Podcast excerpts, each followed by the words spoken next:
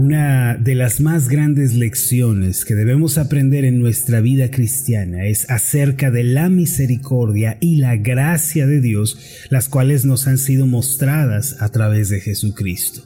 Un pastor contemporáneo explicó lo siguiente, la misericordia es cuando Dios no nos da lo que merecen nuestros pecados, y la gracia por su parte es cuando Dios nos da aquello que no merecemos. Es decir, misericordia es cuando no recibimos el pago de nuestros pecados. Ciertamente nuestra maldad, nuestra desobediencia y rebeldía ameritaba el más severo de los castigos, pero la misericordia de Dios es que no recibimos lo que nos merecemos. Y por su parte, la gracia es cuando Dios nos da lo que no merecemos. No merecemos el amor, no merecemos la aceptación, el cielo, nadie lo puede ganar por sus obras.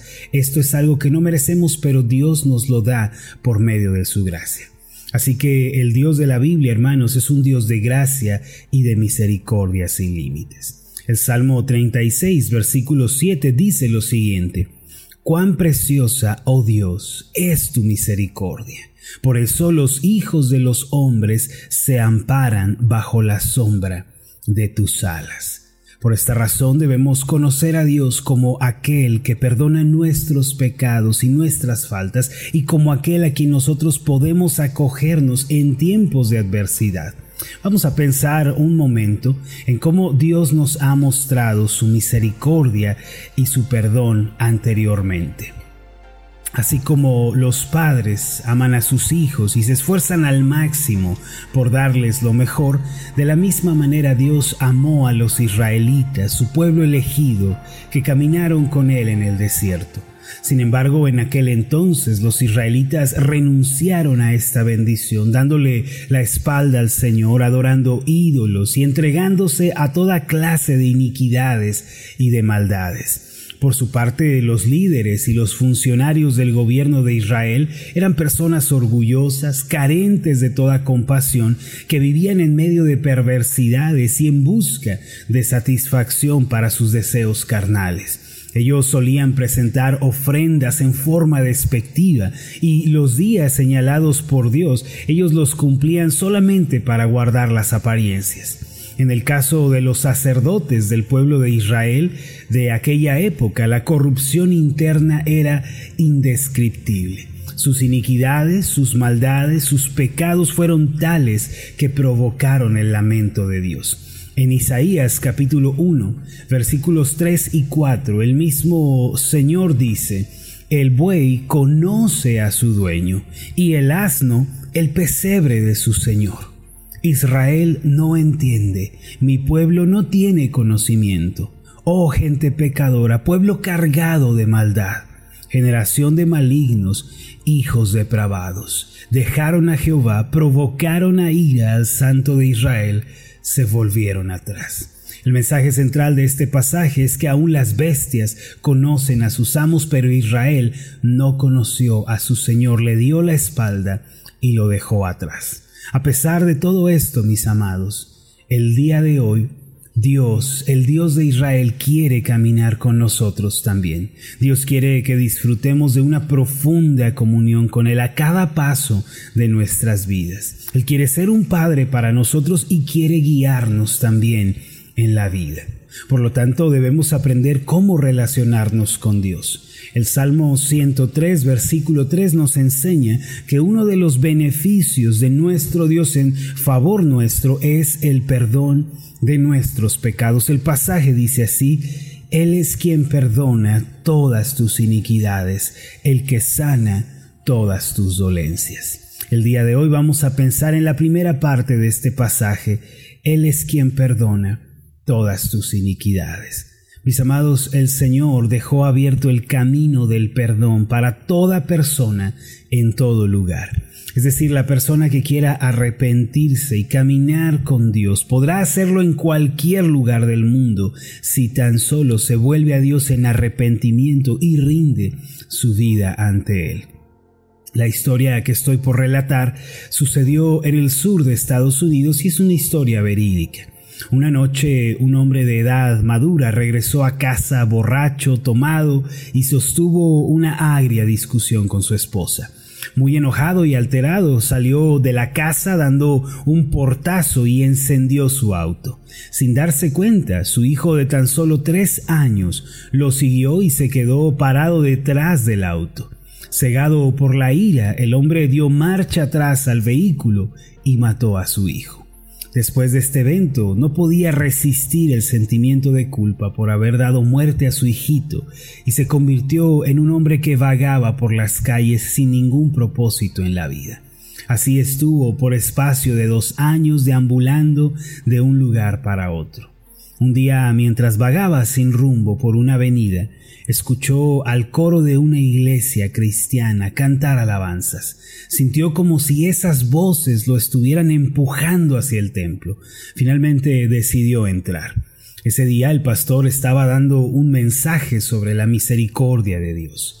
Sin embargo, el hombre meneaba la cabeza mientras lloraba y se decía a sí mismo, un pecador como yo no tiene posibilidad de perdón.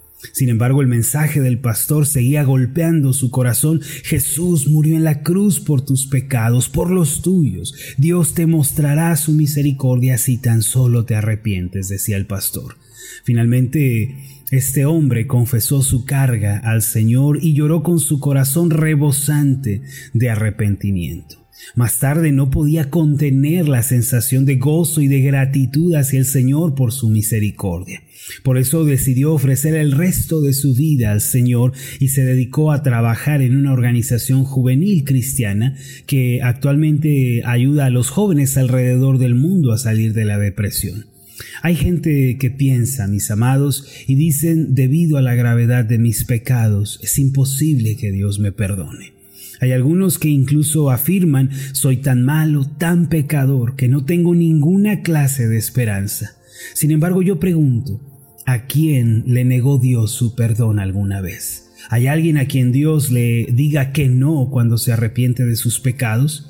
El pastor Spurgeon decía, ningún alma que está en el infierno podrá decir alguna vez, yo fui a Cristo y Él me rechazó.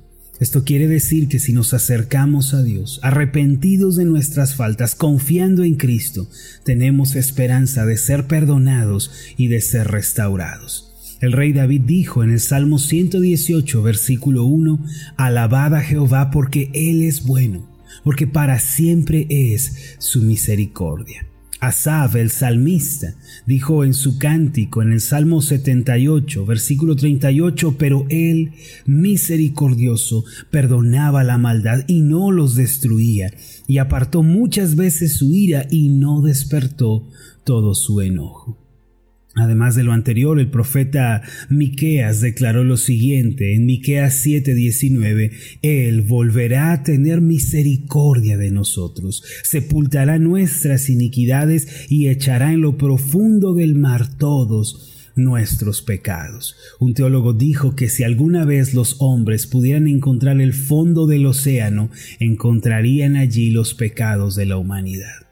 Amados, el Señor Jesús perdonó a la mujer adúltera que fue sorprendida en el acto de cometer pecado y mientras estaba clavado en la cruz perdonó al terrible criminal que pendía junto a él cuando éste se arrepintió. De manera que no hay pecado tan grave ni pecador tan terrible que no pueda recibir el perdón de Dios. Miren, todos somos pecadores viles que merecemos ser desechados. Nadie merece la gracia, nadie es merecedor de la misericordia de Dios. Sin embargo, Dios compró nuestras almas con la sangre de su Hijo Jesucristo y habiendo perdonado todos nuestros pecados, nos ha declarado justos ante sus ojos. La misericordia de Dios es gratuita, pero recuerden esto no es barata. Dios no sencillamente dice ya te perdono, barro tus pecados debajo de la alfombra como si nada hubiera sucedido, no se pagó un alto precio para que usted y yo pudiéramos ser perdonados.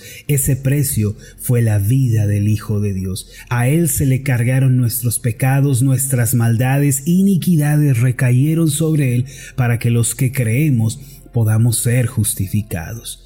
Así que mis amados, la puerta de los beneficios de Dios está abierta para nosotros el día de hoy.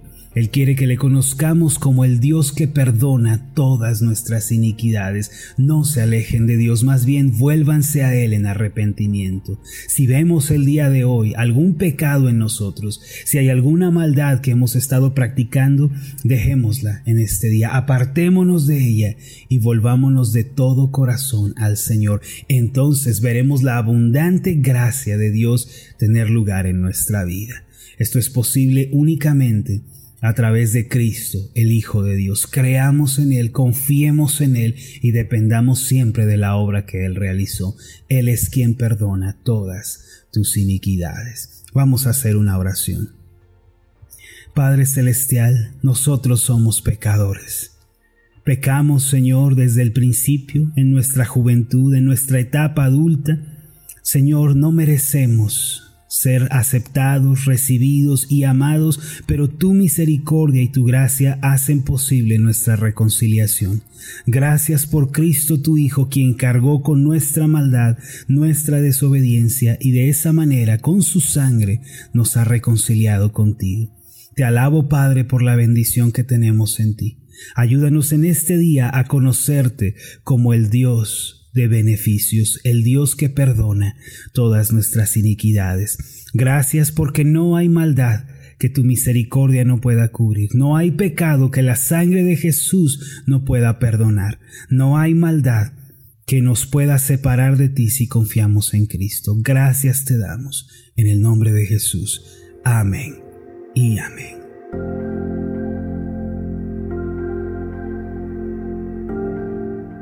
Hola, ¿qué tal? Mi nombre es Marlon Corona, soy el pastor de la iglesia Ascender en la ciudad de Zapopan, Jalisco, en México. Le agradezco mucho por haberme seguido con esta meditación. Mi oración siempre es que usted sea prosperado en todas las cosas y goce de una buena salud, así como prospera en su alma. Lo invito a que ore por las meditaciones Ascender y le pregunte a Dios cómo puede usted ser de bendición para este ministerio. Las meditaciones Ascender son impulsadas y apoyadas por nuestros oyentes. Reciba un fuerte abrazo de mi parte. Que Dios le bendiga. Hasta la próxima.